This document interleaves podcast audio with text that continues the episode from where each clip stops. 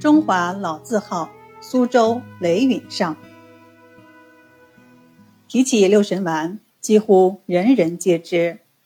六神丸的奇特之处是，丸粒小如芥子，每一千粒仅重三点一二五克。用法用量如下：一日三次，一岁每次一粒，两岁每次两粒，三岁每次三到四粒，四到八岁每次五到六粒，九到十岁每次八到九粒，成年人每次十粒。有人对比过。普通中成药一天的用量等于六神丸一百二十天的用量，是不是很神奇呢？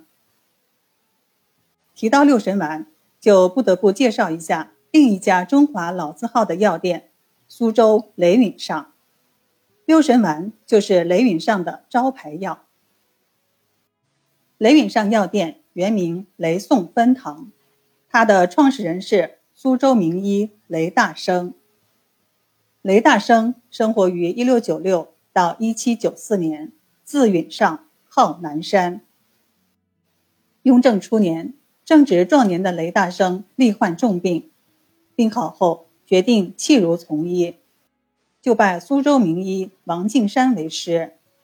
后来游历山东等地，采集了很多中药材，回到苏州，开始行医济众，同时。也开始研究丸散膏丹的制作。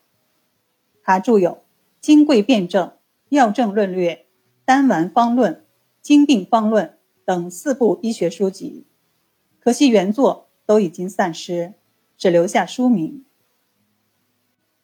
一七三四年，雷大生在苏州开设了一家中药店，给药店取名为“雷颂分堂”，销售自己生产的成药。雷大生则以允上之名在店内挂牌行医，因为他医术高明，治病有方，而且他研制的成药疗效显著，所以他的名声很快传遍苏州。后来，人们将医生和药店都称为雷允上，致使药店正式招牌“雷颂分堂”逐渐被遗忘而鲜为人知了。一八六零年。太平天国进攻苏州，城内一片混乱，雷允上只好关闭。后来，他的后人雷子纯不得已将店铺迁往上海。太平军败退后，雷允上又重返苏州，在原址重新开设了雷颂分堂，但上海药铺依旧保留，由此形成了以苏州雷允上为总号。上海雷允上为分号的经营局面。一八六四年，雷允上六神丸问世，因其疗效确切而享誉九州。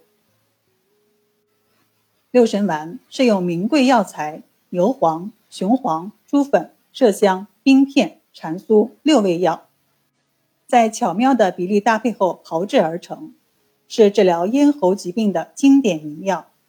对于咽喉肿痛、急慢性咽炎、扁桃体炎都有奇效。临床应用时，又因为其解毒、消肿、止痛的作用，后来治疗外科痈疽、乳痈及其他无名肿毒。近年来，临床研究发现，六神丸在防治流感、病毒、灭菌、消炎方面的效果甚佳，故六神丸又有“中药抗生素”之称。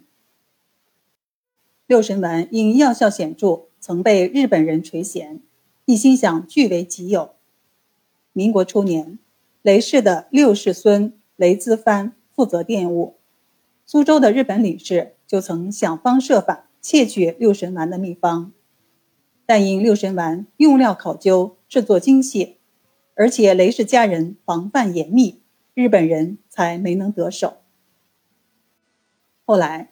日本领事要回国了，走之前特地向雷兹藩辞行，还主动赠送他自己的肖像一幅，同时以纪念为名向雷兹藩索取了一张照片。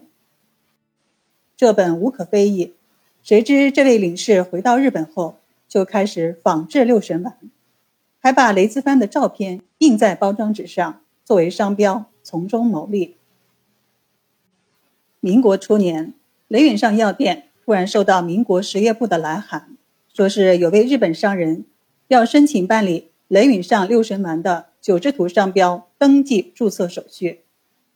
九制图商标本来是雷允上六神丸的专用商标，日本商人的做法显然是刻意假冒。